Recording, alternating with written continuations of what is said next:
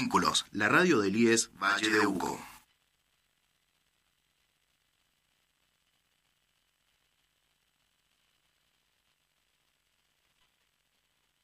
Instagram, Facebook, FM Vínculos. Nuestros nombres para que nadie tape nuestra huella.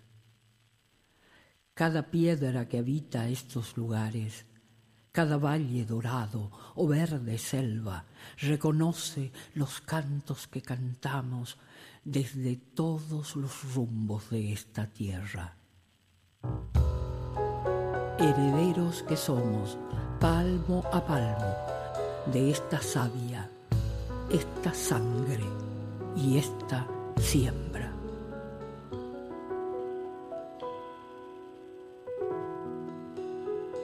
La canción es urgente, es un río creciendo, una flecha en el aire, es amor combatiendo. Quiero darte la hora, que es la hora del fuego, que es la hora del grito, que es la hora del pueblo, que nos una amorosa que nos pegue en el pecho, que si vamos cantando no podrán detenernos, que tu voz la levante, que la suelte en el viento y que suene a victoria cuando rompa el silencio, que tu voz la levante, que la suelte en el viento que sueña victoria cuando rompa el silencio.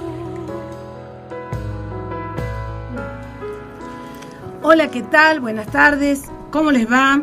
Aquí estamos en la Radio Vínculos, iniciando nuestra séptima temporada del programa Elegimos hablar de esto. Eh, este programa que hacemos junto con mi compañera y amiga Lore Rosales Hola Lili, buenas tardes. ¿Qué tal? ¿Cómo estás nuevamente este año? Un nuevo año. Un nuevo año y arrancamos como lo hacemos otros años, el 8M, que para nosotros es una fecha sumamente importante como mujeres, como trabajadoras, como trabajadoras de la educación. Y por eso hoy traemos eh, a este programa una mesa compuesta por eh, mujeres que trabajan y que estudian en el nivel superior. Eh, también quería decirles que estamos muy contentos porque este año cumplimos 10 años. La Radio Vínculos cumple 10 años, 10 años trabajando en la comunidad, ofreciendo eh, una propuesta formadora, abierta a la comunidad. Y este programa, elegimos hablar de esto, está muy orgullosa de pertenecer a este radio y queremos arrancar este 8M dándole la bienvenida a todas estas mujeres que están con nosotros. Muy bien. Eh, en este Día de la Mujer, que no es un día festivo, sino es un día de reflexión y lucha por la igualdad, porque existen situaciones de injusticia y discriminación que aún deben ser resueltas. Derechos tan básicos y elementales como el de a la vida o el poder vivir sin violencia siguen siendo vulnerados, amenazados. Podríamos hacer foco en este programa a una diversidad de temas o situaciones que transitan en la vida de las mujeres, temas que deben hablarse, visibilizarse. Pero hemos elegido hoy, en este día tan especial, este tema que conecta el espacio donde emitimos el programa, elegimos hablar de esto, el postítulo de género y educación, que es parte del programa, y las instituciones educativa a las cuales pertenecen estos dos, estas dos acciones pedagógicas, como es la radio y el postítulo. Estamos hablando de los dos Institutos de Enseñanza Superior de San Carlos, Valle de Uco y Rosario Vera Peñalosa. Hoy 8 de, de marzo, Día de la Mujer Trabajadora, queremos reconocer la labor de las mujeres que transitan estos centros educativos desde sus diferentes espacios y funciones. Este acto conmemorativo lo armamos teniendo como eje la idea que la formación es uno de los pilares para la igualdad de derechos. Para garantizar una sociedad igualitaria en cuestiones de género hay que trabajar en la educación como derecho fundamental, comenzando desde las infancias. La educación es una condición básica y necesaria para el desarrollo. La constitución de sociedades basada en la justicia y la igualdad, en las que las personas vean respetada su dignidad y desarrollo, depende en gran medida del fomento que éstas hagan de una educación basada en el respeto al otro, a la otra, al otro, como ser humano y sujeto de derechos. La educación se ha convertido en la herramienta necesaria para que las mujeres se conviertan en agentes de cambio y accedan a mayores niveles de participación. Por todo esto es que hoy hemos invitado a estas mujeres gestoras y protagonistas de efectivizar el derecho a la formación de muchas mujeres de la zona. Obviamente ellas vienen en representación de tantas otras que también trabajan en esa dirección y a quienes hoy abrazamos en este día. Hemos pensado en preguntas para que cada una, desde su función y espacio en el YES, pueda compartir y de esta manera, entre todas nosotras, esta mesa de mujeres, podamos eh, armar un panorama que va a ser acotado, pero de acerca de los escenarios y los desafíos de los institutos de enseñanza superior de San Carlos desde una mirada crítica y feminista. Así que bueno, las invito primero a, presentarse cada una con, bueno, con el nombre y a qué instituto y qué función cumplen en el instituto. Bueno, mi nombre es Danisa Lozano, yo estoy en el Instituto IES 09 eh, acá de la consulta, eh, estoy en la carrera de gestión de recursos hídricos. Muy bien, bienvenida. Muchas gracias. Buenas tardes, soy Jimena Molina, este, soy docente eh, en el IES 9010 y en el IES 9015 Actualmente estoy en la coordinación del profesorado de educación inicial. Buenas tardes, mi nombre es Soledad Albornoz y estoy cursando la carrera del profesorado a nivel inicial en el Instituto Rosario Vera Peñalosa. Y muy bien. Bueno, muchas gracias, bienvenida. Hola, buenas tardes. Soy Daniela Lobos, regente del IES 9015 y quiero aprovechar para felicitarlas por la, por la nueva temporada. Elegimos hablar de esto y decirles que estoy muy contenta de estar compartiendo esta mesa con mujeres. Hola, buenas tardes. Mi nombre es Lucila Portela. Soy docente del IES 9015 y parte del equipo de investigación del instituto y también muy contenta de estar acá compartiendo esta mesa. Bueno, antes de avanzarles eh, un poco enmarcar también el 8 y decir que el 8 de marzo marcó la historia del trabajo y la lucha sindical de las mujeres en el mundo. 129 eh, mujeres murieron en un incendio provocado por su empleador en una fábrica de Nueva York, Estados Unidos. Luego de, esa, luego de una huelga y la ocupación de la fábrica, reclamaban los mismos derechos que sus compañeros varones, mismos sueldos por igual tarea y la reducción de la jornada laboral. Es por eso que también cuando nosotros hablamos de este 8M, hablamos de un día de conmemoración por esas mujeres trabajadoras que murieron y por todo lo que nos lo que hemos logrado, pero también todo lo que nos queda por lograr. Así. que bueno, empezamos Lore con, nuestras invitadas. Empecemos, me parece importante darle lugar a mensajes que han llegado eh, desde los directivos, las directivas de cada instituto, eh, un mensaje institucional en el marco del 8M. Así que bueno, si quieren leer... Em, Daniela, Daniela. Arranco yo con, con, nuestro mensaje institucional desde el 9015. Dice así, 8 de marzo, Día Internacional de la Mujer. En 1977, la ONU instauró esta fecha con el objetivo de abogar por los derechos de las mujeres y promover su participación en todas las esferas de la sociedad para su emancipación desde el IES Valle de Uco reivindicamos a cada mujer estudiante y trabajadora de nuestro instituto y destacamos el rol que tiene la educación superior en la promoción y en la lucha por la igualdad de género. Bien, ahora escuchamos entonces a Jimena que nos va a transmitir el mensaje institucional del Instituto Rosario Vera Peñalosa. 8 de marzo. La lucha será esencial hasta lograr lo evidente. Cada 8 de marzo conmemoramos y reivindicamos la lucha colectiva de las mujeres ante la lógica y necesaria igualdad de derechos. La historia es testigo de los procesos político-culturales de invisibilización y marginación sufridos por el solo hecho de ser mujeres. Desde el IES 9010 adherimos a dicha conmemoración y saludamos a todas las mujeres que transitan por nuestra institución, por su fuerza y su lucha como aporte a un mundo más justo e igualitario. Como institución educativa, sabemos del aporte que socialmente podemos hacer. Bregamos por una comunidad más justa mediante el acceso de las personas a la educación y el trabajo, como caminos fundamentales para lograr hacer visible lo esencial de los derechos.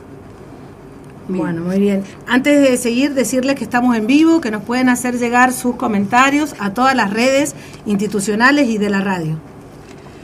Bueno, empecemos a armar, este, armar este tejido acerca de los escenarios y desafíos que, que estamos eh, observando, que estamos trabajando en cada instituto. Em, pensando en la trayectoria de cada instituto y en la función educativa y social que asumen, queríamos preguntarles cuáles consideran que, que ha sido el impacto de la presencia de estos institutos en la comunidad respecto a los derechos de inclusión, participación y autonomía de las mujeres. No sé, ¿quién quiere empezar? Bueno, Jimé, te estamos mirando vos. Estamos mirando, bueno, yo creo que los institutos son esenciales eh, en, la, en, el hecho de brindar la oportunidad de acceder este, a la educación para todos y todas. Eh, no todos pueden trasladarse a estudiar a las universidades y por lo tanto el tener cerca la institución permite que, podamos eh, concretar el sueño de estudiar. Eh, siento que en el Valle de Uco hemos podido o podemos ofrecer una oferta educativa bastante amplia y ya sea en profesorados y tecnicaturas y sobre todo la posibilidad horaria que se da este, para que este, quienes trabajan en, la mañana pueden estudiar en la noche o en la siesta y viceversa. Eh, para mí el rol de los institutos es esencial. Sí, yo mm, pensando eh, en el rol de, la educación técnica, nuestro instituto es netamente de, formación técnica, y pensando en el rol de la formación técnica en el Valle de Uco, eh, relacionándolo con, nuestras carreras y con las mujeres, em, pensar el impacto que ha tenido en los 37 años que hace que está, que está el instituto, si consideramos que el más del 80% de nuestra matrícula es femenina, eh, yo creo que el impacto es impresionante. Me hacen así la, estudiante de recursos hídricos. Em, nosotros hemos pensado, ayer eh, conversábamos con, eh, el, resto de, las chicas del área social, del equipo directivo, entonces decíamos, ¿por qué tenemos tantas mujeres como estudiantes? Porque es tanto el número y porque nuestra carrera eh, con más eh, unidades académicas, con más cursos, es enfermería, que es una carrera que tradicionalmente se la ha relacionado con la mujer por los estereotipos de género, por los por asumir los roles de, cuidado. Entonces, bueno, que esto ustedes lo conversan muy bien, lo charlan muy bien en sus programas. Y entonces pensábamos eh, cómo estamos en el resto de las carreras, en el resto de las tecnicaturas. Y, estábamos pensando si se reproducen estos estereotipos. Y más o menos eh, en el resto de las tecnicaturas los números están parejos, pero siempre en las que son sociales hay más número de, mujeres, de estudiantes mujeres. Porque quizás son tecnicaturas más blandas, se las consideran, y en cambio en mecatrónica, por ejemplo, que es eh, considerada una tecnicatura más dura, casi la totalidad de los estudiantes son varones. Entonces, bueno, si pensamos el impacto del Instituto de la Educación Superior, eh, tanto en el Valle de Uco como en la provincia de Mendoza, es transformador de vidas. Y si pensamos en este número de la cantidad de mujeres que tenemos nosotros en el instituto, es transformador de vida de mujeres. Hoy, cortito lo cuento, eh, presentamos un video con estudiantes, mujeres, que comentaban cómo era su, eh, su vida como estudiantes del nivel superior y cómo se ven a futuro.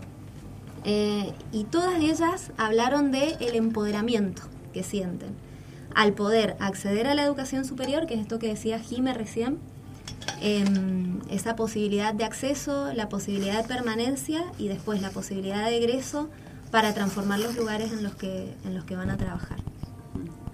Sí, esto es un poco lo que eh, escuchábamos al principio cuando decía que la educación es eh, la formación, pilar de para combatir esta desigualdad de géneros, porque realmente pensar la educación como una herramienta, como un puente hacia un montón de cosas, que no es solamente es un título, es participación de la mujer, es empoderamiento, es eh, posicionamiento ante la posibilidad de, ponerse un límite, implica muchas, muchas cosas más la, educación que la formación propiamente dicha. Y con respecto a lo que ustedes estaban haciendo referencia, eh, mientras dábamos el programa pensaba, eh, pensábamos que a lo mejor muchas chicas o muchas personas de la comunidad en general piensan que los institutos siempre estuvieron y que las mujeres de la zona a lo mejor siempre tuvieron la posibilidad de decir quiero estudiar tal carrera y camino dos kilómetros o viajo, no sé, de tres esquinas a Eugenio Busto y lo tengo. Y esto no fue así. Esto fue eh, ambos institutos eh, resultado de una lucha de muchas personas, gestiones, y en esto eh, yo pensaba dos cosas. Una, la importancia de tener la perspectiva de género en estas personas que accionan y deciden políticas públicas. Como un instituto ha impactado en la vida de las mujeres de esta manera. Y la otra es pensar que los derechos que hemos logrado no, no son eternos ni siempre estuvieron. Entonces, eh, cómo, cómo hacer para seguir eh, manteniéndolo, no perderlos, pero a la vez nos enseñan que es posible. Digo, no sé, pensemos en las precursoras de los institutos, a lo mejor eh, no pensaron en un momento dónde iban a llegar y llegaron. Y acá estamos hoy en un 8M en una mesa. Entonces, eh, también muestra un camino de que a nivel territorio se pueden proyectar cosas y lograr. Así que bueno, eh, la verdad que pensar esto de la trayectoria es un buen ejercicio para pensar dónde también queremos ir.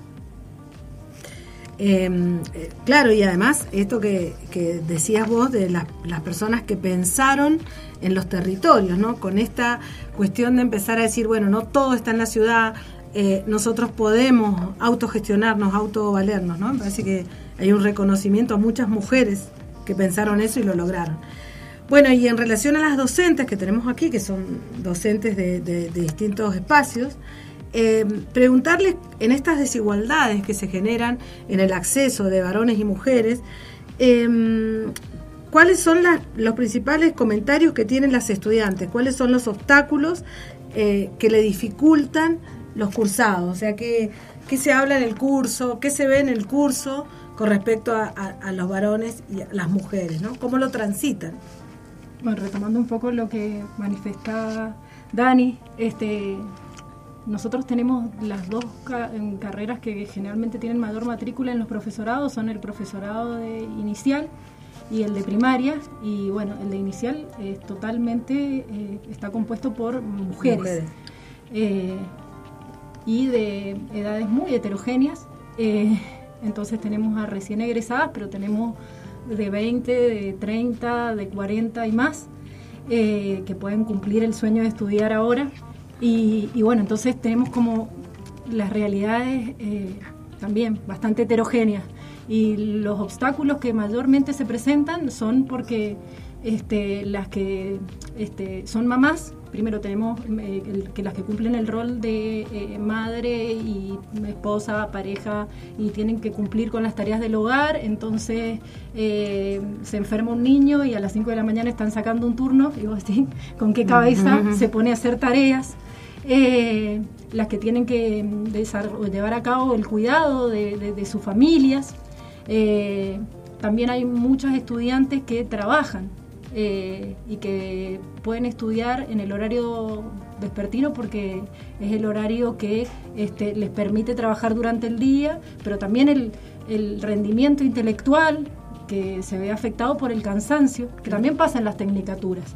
En las tecnicaturas como pasa en, el IES eh, también tenemos más presencia de varones. Pero en el caso de los profesorados vemos esto. Y también este, esto de si abandonan el hogar para dedicarse a hacer algo para ellas, que sería en este caso el estudio, eh, siempre encuentran algún tipo de reproche desde el hogar porque tienen que dejar las tareas de la casa hechas, el almuerzo o la cena garantizada eh, y volver con la culpa de que este, no han estado al servicio de la familia, como los estereotipos muestran que debe ser. Eh, estudiantes que han contado que eh, la pareja les quemó la carpeta y por eso no pueden rendir con carpeta. Eh, que un comentario textual que me va a quedar para siempre fue desde que vas al IES te has vuelto muy picudita porque empiezan a empoderarse y a tratar de ejercer sus derechos como, como mujer. Sí, nosotros en, yo soy docente de la carrera de agronómica y también de la tecnicatura en enología. También lo de los cuidados se ve, ¿no? Esto de que, bueno, si son madres, las estudiantes, claramente hay una, carga, pero también está esto como priorizado lo familiar, ¿no? De los cuidados, de tener que eh, colaborar en la casa, eh, y eso quita, quita energía y quita tiempo para el estudio. Y también como profesionales, por ejemplo, en la, en la, carrera de agronómica a veces se ve son estudiantes que son de familias productoras, donde podrían, digamos, aplicar mucho de lo que están estudiando en, en la propia producción familiar, hacer aportes y en muchos casos no, no, es valorado a su voz, en muchos casos no es, digamos, su voz no es em, eh, tomada en cuenta. Tomada en cuenta em, no está legitimada. Exacto. Entonces, em, eh, digamos, todo, todo su, su, estudio y todo lo que podrían aportar no tiene no tienen voz en su familia. Eso es bastante fuerte. Y la carrera mm, en agronómica además tiene la orientación en agroecología, con lo cual es como una... Eh, es un, doble trabajo, ¿no? Es dar voz a esas mujeres y además dar voz para hacer aportes em, que, critican, digamos, la, agricultura convencional y buscan hacer una apuesta por una agricultura que también reivindica lo femenino. Así que mm, a mí me parece que, el espacio de, los terciarios es, bueno, como decían recién, es un privilegio tener estos espacios en el Valle de Uco y que las mujeres puedan acceder a eso, porque son herramientas de transformación, la educación, como decía Lore en la introducción, em, y además es esta tarea de visibilizar ¿no? lo, que, lo que es evidente pero que no, pero que no se ve, entonces ese trabajo se da en las aulas, es un, trabajo constante de repensarnos, de revisar, de, eh, y creo que ahí en, eso, en, ese, en ese paso a paso, en ese camino, eh, es que se van dando los frutos. Em, en esto que, hablábamos de las tareas de cuidado, hoy se conoció un informe donde establece que las mujeres destinamos 6.07 horas más que los varones a las tareas de cuidado. Esto tiene que ver con todo esto y también con la necesidad de tener políticas públicas para mujeres que tengan esta triple jornada, trabajo, estudio y tareas de cuidado, porque esta triple jornada tiene un impacto en la salud física y emocional de las mujeres, que no la tiene así en los varones, porque justamente no tienen esta triple jornada. Entonces, digo, em, pensar en, cuán, cuán importantes son estos espacios eh, de educación, de que no es solamente una instrucción, es una formación integral, ¿no? Y cómo a veces hay que decirle también a las estudiantes, dale, no dejes, te vamos a ayudar, eh, tenemos esto, mm, los protocolos que, que, son para nosotros fundamentales, como la protección en la maternidad, como las situaciones de salud. Digo, hay también una batería de herramientas que los institutos tienen que a veces en otros niveles superiores no se dan. Y está bueno eso, porque hay como un, no solamente hay un, hay un reconocimiento y, y un y un reconocimiento de la otra en todo ese esfuerzo. Y también hay mecanismos institucionales que colaboren y ayudan para que estas mujeres no dejen y puedan cumplir sus sueños, ¿no? Como decimos, gente grande, mujeres grandes, que ahora, después de que pasaron todas esas tareas de cuidado, están pudiendo sentar en un aula, ¿no? Sentarse en un aula. O sea, me parece que los desafíos que tenemos son enormes, eh, pero bueno, creo que todas eh, estamos en este sentido acompañando eh, a todas estas mujeres en sus desafíos, porque sabemos que es la manera, ¿no? Es la forma, ¿no? Así que bueno. Bien. volviendo un poco a, este tema de, la elección de las carreras en relación al género que ya de alguna manera u otra todas lo han tocado. Eh, estaría bueno ver la mirada de las alumnas con respecto a este tema. ¿Qué sucede en los institutos en los cuales ustedes cursan? Eh, ¿Cuáles son las carreras eh, que tiene la, institución y qué ven esta distribución de varones y mujeres y qué lectura hacen de esta distribución? bueno, en mi caso yo estoy cursando con el IES de la consulta y bueno, las carreras en donde más impacto vi, eh, porque yo empecé a cursar en el 2016 la carrera de enfermería y sí, muchísimas mujeres, pocos hombres. Y mm, a su par estaba mm, en la mañana em, la carrera de higiene y seguridad y sí, la mayoría eran varones y después, bueno, en el 2019 empecé la tecnicatura de gestión de recursos hídricos y también la mayoría eran mujeres, eh, hombres y poquitas mujeres y a la par estaba, bueno, mecatrónica que son la mayoría hombres. Y bueno, y después de la pandemia sí, se vio el cambio, ya que ya con esto, con los cursos virtuales y todo esto, em, la mayoría de, las que estudian son mujeres. Y yo empecé otra vez eh, gestión en recursos hídricos en el 2022 y sí, éramos un poquito más de mujeres en la tecnicatura que de hombres. Y actualmente... Em, somos cuatro mujeres nada más las que estamos cursando técnicos en gestión de recursos hídricos y las únicas. No hay varones, no hay, se dieron de baja y, las mujeres seguimos. Somos cuatro mujeres que, que llevamos, las cuatro a la par. Bien. Sole, vos, ¿qué mirada tenés? Y bueno, en mi caso, en la carrera del, del PEI, eh, la mayoría somos mujeres, eh, yo comencé esta carrera en el 2018, desde ahí hasta ahora son mujeres. Eh, y las otras carreras, como decía Jimena, que estaba en la noche de software, son la mayoría hombres. Y, y desarrollo de computación, redes y desarrollo.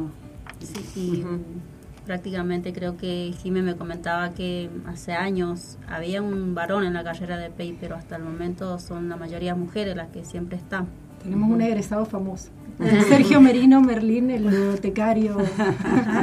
Le mandamos un saludo. Está bien.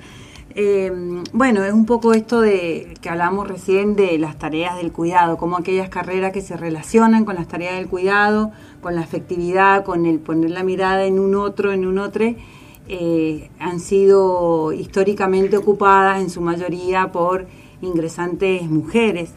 Pero eh, está bueno pensarlo desde el punto de vista de que esta disparidad eh, es alarmante considerando los empleos del futuro, ¿no? Eh, de la tecnología, la ciencia, la matemática, eh, cómo esos espacios terminan siendo ocupados por varones. Son carreras que se le dicen, bueno, muy duras, que a la mujer en este rol de, en este mandato materno, le implica mucho sacrificio y muchas dificultades poder seguirlo. Pero entonces, ¿cómo hacemos para, para desarmar esto? ¿Cómo hacemos? Y, bueno, y acá viene la palabra que siempre hablamos con la Lili en, en los programas, que es los estereotipos. O sea, mientras sigamos manteniendo esta idea de que hay cosas para hombres y cosas para mujeres, y sigamos con los juguetes de hombres y mujeres y los espacios de hombres y mujeres, esta eh, elección de la carrera no va a ser libre, porque está condicionada ya desde, desde muy pequeños, pequeñas ya vienen con formateados con, con un, estilo de juguete, de, herramientas que pueden ocupar. Y entonces la invitación a esto no es simplemente em, pensar que los institutos tengan políticas para que la elección sea libre, porque nadie puede negar que sea libre. O sea, si hoy va un varón al instituto Alvera y quiere inscribirse en profesorado de enseñanza inicial, puede, no tiene ningún impedimento. Pero los prejuicios y las valoraciones sociales pesan de tal manera que no pueda. Entonces, la libertad de elección de carrera va a estar siempre y cuando desarmemos prejuicios y esto es muy cultural, temprano, muy temprano. muy cultural y también decir que las desigual, que las diferencias entre hombres y mujeres son biológicas que las, pero nosotros construimos unas barreras culturales. Es decir, esto es, esto que dice Laura, esto de seguir con los regalos de cuidado a las niñas, que tiene que ver con la cajita de enfermera, con las cuestiones, las baterías de cocina, y a los varones con las herramientas, sigue haciendo esta diferencia de habilitar al varón para estudiar carreras más duras y a las mujeres para estudiar carreras que tengan que ver con los cuidados. Exacto. Es así. Así. la Universidad de Cuyo hoy sacó un informe acerca de la poca cantidad de mujeres que estudian carreras, por ejemplo, de eh, informática o de programación, que son las carreras del futuro. Exacto. Entonces estamos como preparando a mujeres, varones solamente para carreras del futuro, ¿no? Carreras del futuro que van a tener mejores condiciones Mejores laborales. condiciones laborales, claro. Exacto. Bueno, eh, vamos a ir a, un, a una canción que tiene que ver que justamente con esto que estamos hablando, que se llama Libres, y volvemos en un ratito con esta charla en este 8M, con las mujeres que hemos convocado a esta mesa. En este programa elegimos hablar de esto. Desayuno con otra muerta más por la TV. Que su pollera, que era fiestera asesino que me voy de mi casa, quién sabe si podré volver. Solo quiero caminar en paz, deja de chiflar, que nos paren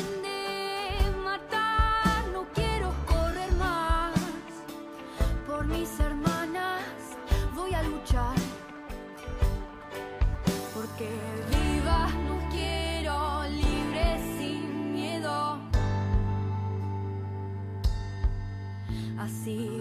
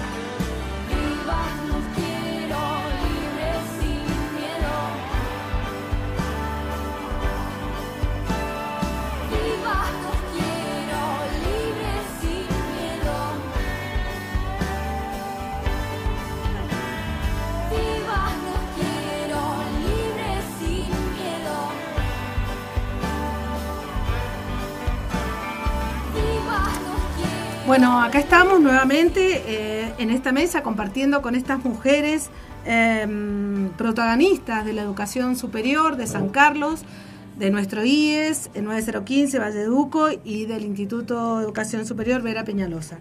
Eh, estamos compartiendo con estas mujeres también el mate, una agüita y mucho calor también acá en la radio. Gracias Emilia, Darío por estar del otro lado. Un beso a nuestra querida Geraldine que no puede estar, pero la tenemos aquí, siempre está. Así que bueno, vamos a seguir conversando con, él, con, las, con estas mujeres y mm, preguntarles también eh, a las mujeres que ocupan, digamos, cargos de gestión en, estos, en estas desigualdades, en estas dificultades que tienen las mujeres. Eh, em, en estas cuestiones de las relaciones de los géneros, qué acciones se desarrollan en los IES em, para fin de, a fin de promover el acceso, la permanencia y el egreso de las mujeres.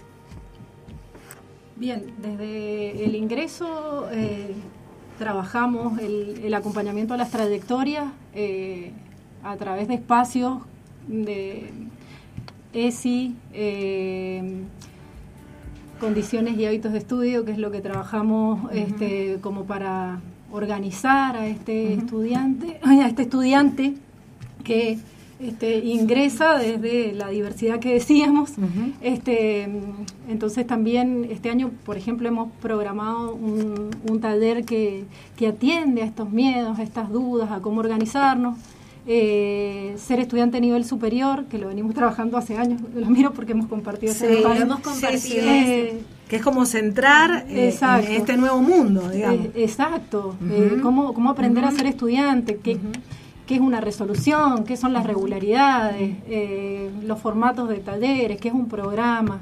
eh, digamos, que, que se apropien de su propia trayectoria, que la Exacto. vivan como protagonistas y no que, que- que vayan, digamos, eh, sin, sin saber con qué herramientas pueden contar en, en su camino. Eh, bueno, después también eh, brindando acceso a través de políticas estudiantiles a lo que son las becas, que, que- conozcan, a acompañarlos también en el, en el poder llenar el formulario. y desde la coordinación, básicamente lo que hacemos es el- el acompañamiento personalizado, Sí. porque atendemos a, Sí. a las necesidades de la estudiante que viene y dice, no, Sí, bueno, a ver, En lo me particular. Armamos Mm. el cronograma de estudio juntos, atendiendo a su horario, a, a sus condiciones, a su trabajo, a sus tareas de cuidado, sin descuidar obviamente lo académico. Y desde lo académico, además de lo que tiene que ver con lo estrictamente el cursado de las materias, nosotros contamos con un acompañamiento en tutorías de este, mm, lengua y matemática. eh, y eh, profes que están contra cuatrimestre también arman tutorías específicas de, de espacios curriculares que, que presentan mayores dificultades. Eh, eso en lo que es la durante el ingreso y este, la formación y al finalizar con los postítulos que creo que es fundamental en un O sea, momento son- teníamos claro. el acompañamiento de los docentes nobles que también me parecía Ajá. estuvimos hablando de eso alguna vez Eh, ¿De las docentes? de docentes nobles, Ajá. ¿sí? que son las recién egresadas, acompañarlas en esta incursión en, en el ingreso a la docencia. ¿Qué Ah, necesitan bien. y cómo desde los institutos, a partir del contacto con las escuelas en las que se desarrollan, ofrecemos eh, un espacio de diálogo, reflexión, acompañamiento, talleres y talleres con las mismas escuelas. Este, este fue un espacio muy lindo que creo que estamos tratando de que vuelva. Claro, porque es como unir el mundo educativo con el mundo laboral, que son como distintos, ¿no? Sí, eh, sumarle a lo que está diciendo Jiménez de Vera, bueno, como profesora también eh, cabe mencionar el tema que el instituto cuenta con un CEOS para las mamás estudiantes, lo cual es un recurso concreto eh, que da la posibilidad del acceso y la permanencia a, madres que no tienen quien eh, integre esa red de cuidados. Eh, también el instituto cuenta con el postítulo de género, bueno, del cual soy la coordinadora y estamos trabajando para que justamente desde el instituto salga la formación con perspectiva de género en los establecimientos educativos. Eh, también eh, se trabaja, yo diría, eh, en esto de cómo acompañar las trayectorias con mucha escucha activa. Digo, cada profesor, cada profesora tiene como una escucha activa y una alerta con, con sus estudiantes mujeres, en este caso que estamos haciendo mención a, a esta temática en especial, de detectar situaciones que están transitando y que quizás pueden generarle eh, no solo un impedimento en el cursado y en el rendimiento, sino en su vida personal, entonces se acompaña y bueno, se, se arman ahí diferentes redes. Y bueno, y como en el instituto ustedes también contamos con el protocolo de actuación, entonces ante situaciones de violencia, bueno, se activa y se trata de, de acompañar. Eh, digo, hay muchas cosas y quedan muchas más por hacer. hacer. Eh, entonces eh, es bueno pensar que hay que tener como una mirada especial en las trayectorias de las mujeres. Tal cual. Sí, sí, tal cual. Em, bueno, en el Instituto Valle de Uco tenemos también políticas institucionales eh, de acompañamiento a las trayectorias de las mujeres, principalmente a través del área social y de políticas estudiantiles, que está integrada casi en su totalidad por mujeres. Eh, que acompañan las trayectorias de, varones y de mujeres, ¿no? estudiantes, en todo el territorio de la provincia, o sea, en cada unidad académica. Em, y tenemos también el protocolo de violencia de género y contra la comunidad LGTB este, y eh, el protocolo de maternidad también. Este, y básicamente se trabaja con eh, una, entre, una encuesta que se realiza cuando las estudiantes ingresan em, y una vez que ya están en la carrera también se las entrevista en caso de situaciones especiales, eh, por ejemplo, si son mamás jefas de hogar o digamos esto, que están a cargo eh, de los niños y de las tareas de cuidado y además trabajan y además estudian, entonces pueden acceder a una eh, reducción en el cursado de algunos espacios curriculares. Eso también lo acompañamos con, con un porcentaje de educación virtual que colabora mucho en ese sentido porque pueden organizar sus horarios de, de estudio. Em, y, por ejemplo, eh, si alguna estudiante queda embarazada, está el protocolo también de maternidad em, para que pueda transitar de acuerdo a las necesidades particulares de esa etapa de la vida y también cuando eh, nace el bebé o la bebé eh, pueda, digamos, no abandone, no, no, no le implique abandonar sus estudios. A esto que dice Dani le sumo también que tenemos un área de accesibilidad dentro del área social. Esto significa que mujeres y varones, pero en la mayoría han sido mujeres que tienen algún tipo de discapacidad, tengan también una trayectoria diferenciada. Eso nos ha permitido tener mujeres egresadas con realmente con dificultades importantes que han podido egresar gracias a este acompañamiento que se le hace. Em, sí. También quería, quería mencionar, eh, dentro de las, de las políticas de género está también el espacio de género dentro del área social y de, políticas estudiantiles, que se dedica a difundir, asesorar, acompañar. Eh, tiene también participación nuestra representante aquí presente en el consejo directivo del instituto. Eh, y además eh, tenemos en el área de investigación un proyecto de transversalización de la perspectiva de género en la carrera de enfermería profesional, que bueno, yo siempre les, les digo que son pioneras y son unas guerreras totales, eh, Lucila y Liliana, que, llevan adelante ese trabajo. Muy bien, muy bien, Lili.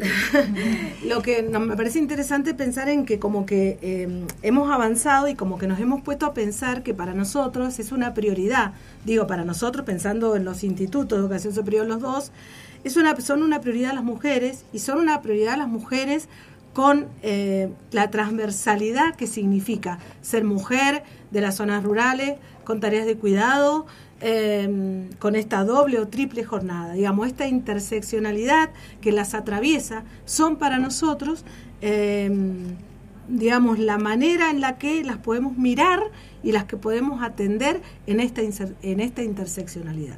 Eh, nos parece que esto hace la diferencia con los otros niveles superiores, por ejemplo, de la ciudad.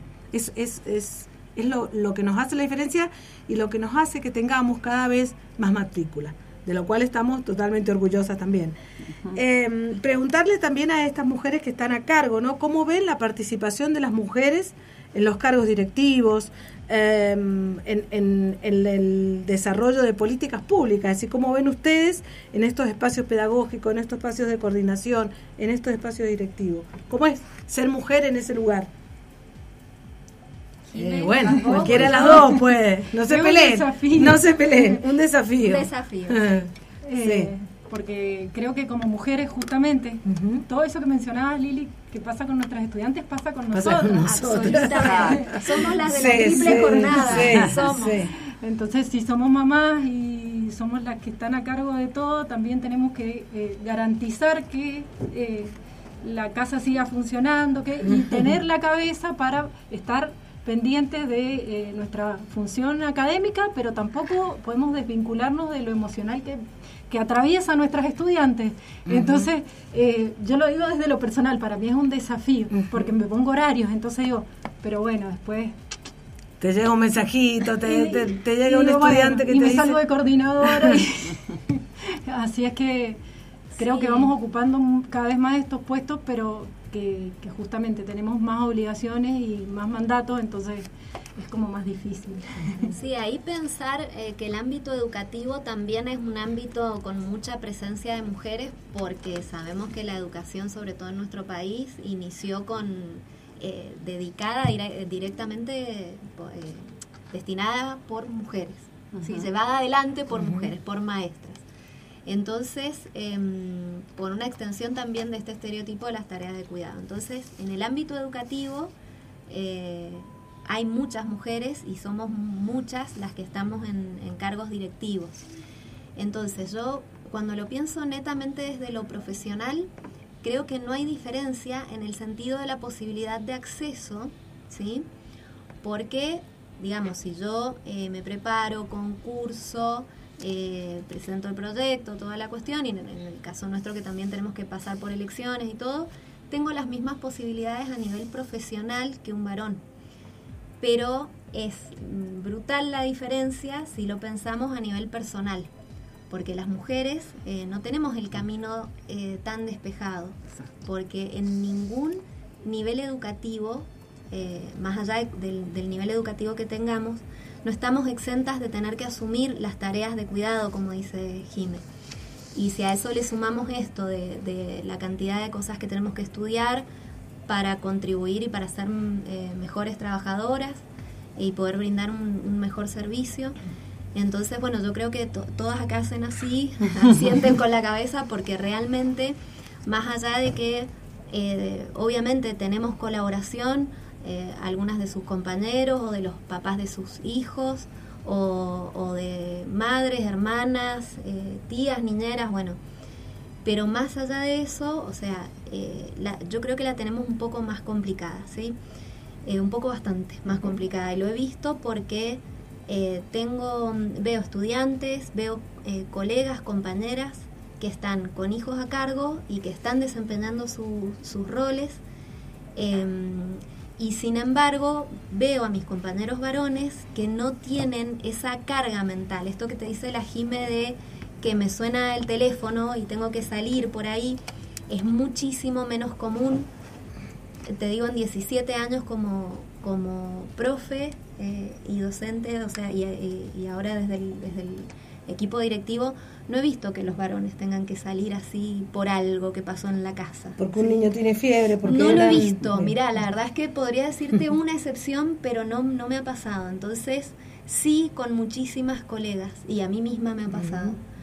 Entonces, en ese sentido, creo que sí hay una, una limitación, hay una brecha bastante grande. Y después otra cosa con la que corremos eh, es con el prejuicio, la culpa y el ser juzgadas. Porque mm, ¿cómo vas a dejar a tus hijos para irte a trabajar? ¿O cómo vas a estar estudiando el fin de semana en vez de dedicarte a tu familia, que es tu rol, digamos, como mujer? Eh, así que bueno, es Y además repercute económicamente, porque si la que falta eh, eh, te tenés que hacer cargo, faltás y te descuentan el ítem aula. O sea que indirectamente, sí, seguimos este, con- Estando medias entrampadas, ¿no? Estamos como entrampadas en estas cuestiones de desarrollos personales, profesionales eh, y lo que los otros esperan de nosotras, ¿no? Sí, Eso total. Digo, tengo compañeros de trabajo porque seguro que están escuchando esto desde Ah. el equipo directivo. Y va a estar grabado, esto va a estar grabado y se va a Y repetir. que, y que los adoro y que acompañan un montón a, a nivel laboral. En esto eh, no tengo absolutamente nada que decir contra las, eh, las personas que, que me han acompañado. También cuando he sido profe y he estado en otras escuelas y otros lugares. Digo, la culpa no es de ellos ni de los varones, no estoy diciendo esto, sino que hay una diferencia que tiene que ver con esto, con los estereotipos, con los roles, con lo cultural y con lo social, que nos hace más complicada la tarea a, a las mujeres. Así es. Em, volviendo un poco a este tema de, recién hablábamos de que hacían los institutos para disminuir esta eh, brecha de desigualdad en las relaciones de género, aprovechando que, tenemos a mujeres docentes, eh, está bueno que pensemos eh, qué puede aportar cada docente para disminuir esta brecha, para que no quede la idea de, bueno, tengo que ser rectora o tengo que estar en el área de género para hacer alguna acción tendiente a disminuir estas desigualdades sociales. Digo, ¿cómo pensamos ese acto pedagógico donde yo profesora o yo profesor y estoy frente a una situación X, a una alumna? ¿Qué podemos hacer desde las aulas en este tema de la desigualdad?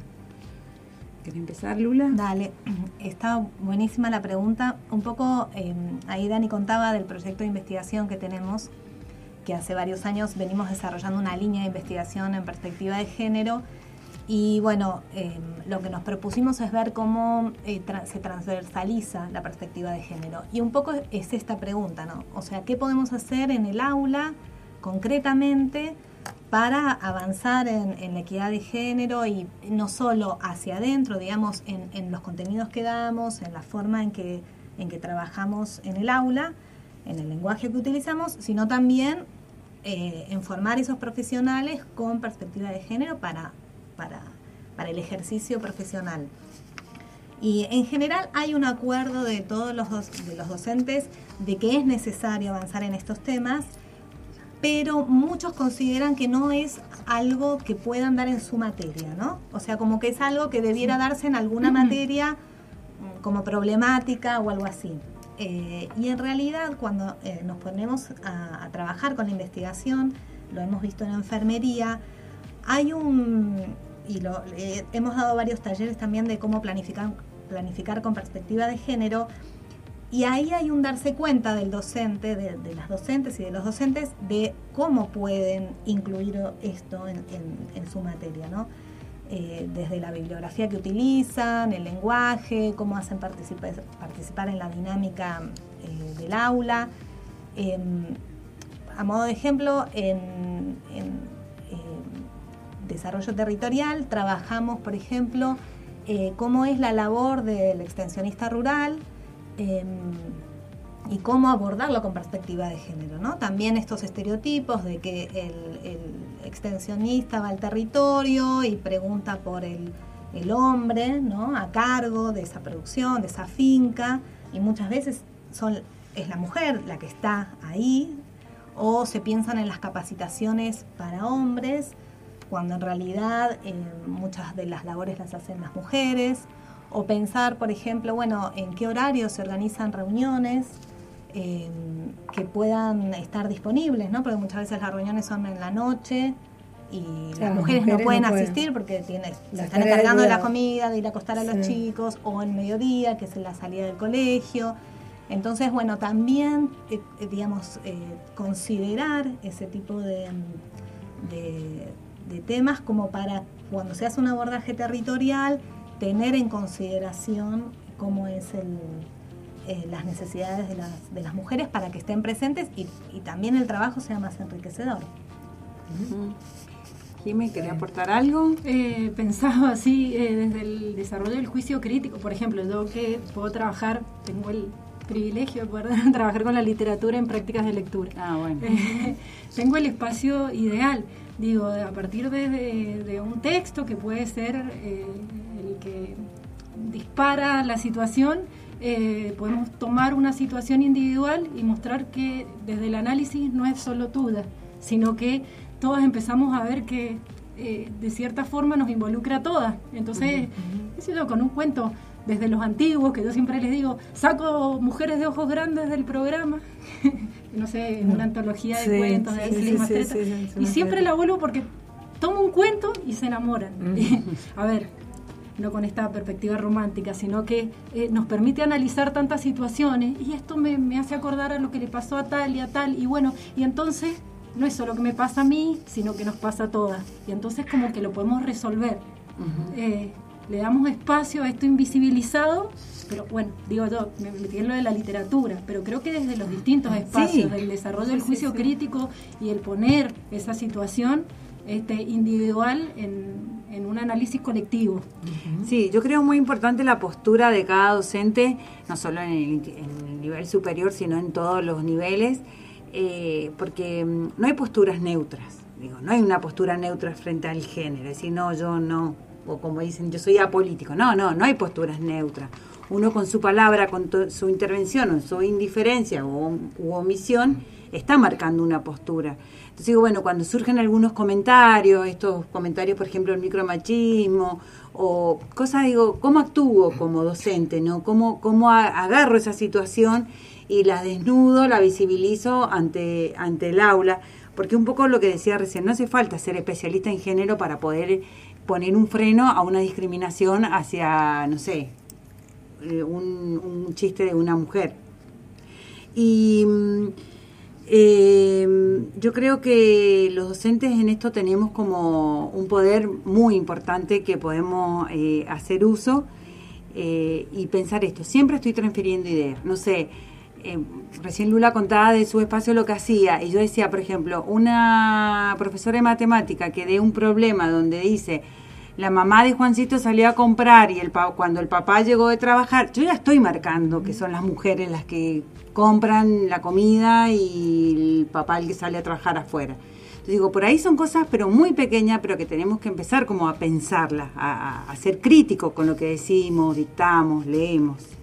También eh, lo hemos visto cuando nosotros hicimos talleres con los docentes, con el equipo docente, sobre cómo planificar con perspectiva de género. O sea, pensar que esta desigualdad histórica entre hombres y mujeres, digamos, para pensar, por ejemplo, la bibliografía. Que la bibliografía no tiene que ser solo masculina, y no es porque no haya, sino porque hay que buscarla y hay que investigarla. Entonces también estamos dando un mensaje. Si toda la bibliografía es de varones, estamos en- diciendo que los varones son más avesados para escribir, digamos. Entonces, eso también es necesario ir modificando, ¿no? Como, como aquí le damos cabida en el aula, digo, hay, hay muchas cosas que es necesario que, que vamos revisando, ¿no? Bueno, escuchamos a nuestras estudiantes y vamos ya... Sí, eh, a modo de cierre, Ujú. estamos pensando que qué importante sería eh, esto, el mensaje de las mismas estudiantes hacia otras mujeres de la comunidad, ¿sí? Y queríamos preguntarle qué mensaje quisieran transmitirle a las mujeres eh, de la consulta, San Carlos, Eugenio Bustos, de toda la zona del sur, eh, que no se sienten seguras de iniciar una carrera a nivel ni- eh, superior porque le pesa esto de ser mujer y de sus mandatos. ¿Qué le dirían ustedes como estudiantes? Eh, bueno, en mi caso yo te diría, siendo mamá, trabajadora y estudiante, Bien. idealizate. Idealizate siendo técnica, idealizate siendo mamá, idealizate en, en todo lo que te propongas a futuro. Es, eh, creo que es la base para empezar una carrera y, y seguir. Porque si vos te idealizás, eh, vas a lograr un montón de cosas.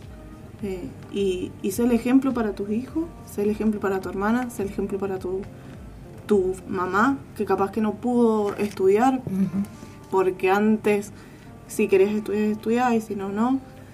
Y mm, idealizarse y ser el ejemplo eh, creo que es lo mejor, para mí y en mi caso. Muy bien, muy lindo. Y bueno, en mi caso eh, también acompaño las palabras de Danisa. de Danisa. Y también mucho tiene que ver el, el decir el siempre que uno puede. Decir yo puedo, puedo con esto. Muchos somos, soy madre también de tres niños, eh, adolescentes y una en tercero. eh, es una edad complicada. Eh, y que siempre se puede, siempre si uno se organiza, si uno tiene apoyo, eh, yo agradezco a Jime, siempre ella es una de, una de mis grandes impulsoras y le agradezco mucho a ella, al instituto, y que muchas veces a veces decís, no, no voy a poder con esto, trabajo, estudio, tengo que mantener esto y tener que estar, a, como dice, atender la casa, pero si uno lo intenta, se puede, se puede organizar, se puede lograr y siempre está en uno decir yo puedo. Y así que a todas aquellas que quieran iniciar una carrera, no digan que no, siempre tienen que ser positivas y seguir adelante, porque todo se puede cuando uno quiere y tiene voluntad, todo se puede. Así es. Bueno, muchas gracias, muchas gracias por su experiencia, porque además lo están transitando, no están inventando nada. Entonces me parece que eso tiene un valor enorme, ¿no? De, no solamente sentarse acá, sino también exponerse y decirlo, ¿no? Bueno, vamos cerrando este programa del 8M. em, agradecerles profundamente a todas que estén aquí, que hayan destinado un rato de su tiempo, que hayan venido a contarnos sus experiencias y bueno, y, em, poner en valor nuevamente nuestros institutos de educación superior del departamento, que son la puerta de entrada para la realización de muchas personas y en, específicamente de muchas mujeres. Así que em, seguir también manteniendo nuestro compromiso desde la radio y de este programa de eh, poner también eh, sobre la mesa todas las problemáticas de las mujeres. Eh, hoy tenemos un 8M también pidiendo justicia por los femicidios que siguen estando en el país, por eh, la doble jornada, por eh, la falta de políticas públicas también, de recursos para las mujeres.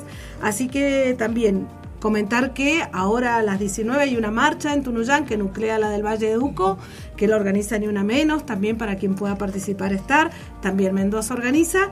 Y bueno, y, y saber que es un día de lucha, de lucha, de, de reivindicación de derechos, pero por sobre todo también de espacios para el encuentro, como el que hemos tenido hoy acá, para la sororidad y para saber que juntas podemos.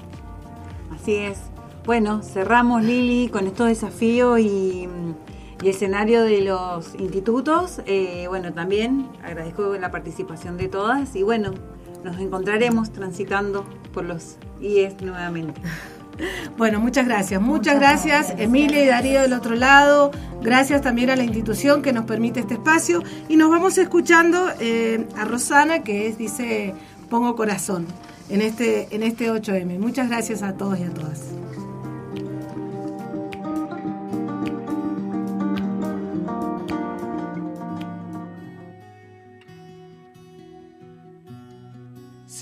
Si pongo ganas, si pongo corazón, si la ilusión me alcanza. Suena en todos lados. Si Lo nuevo.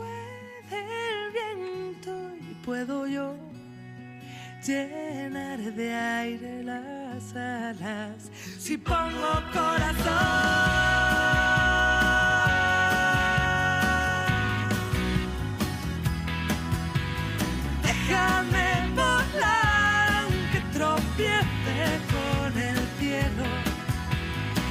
Noches estrelladas y días que se estrellan contra el suelo.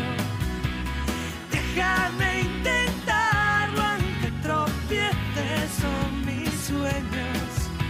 Se aguantan las estrellas. En una de estas noches contra el viento yo espero.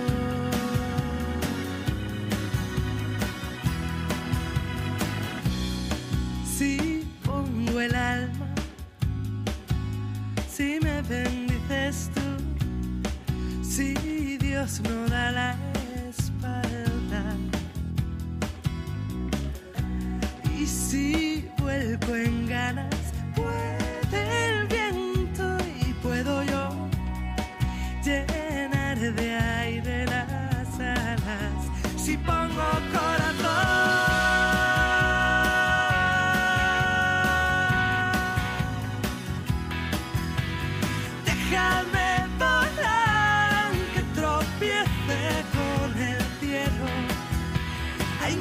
estrelladas y días que se estrellan contra el suelo.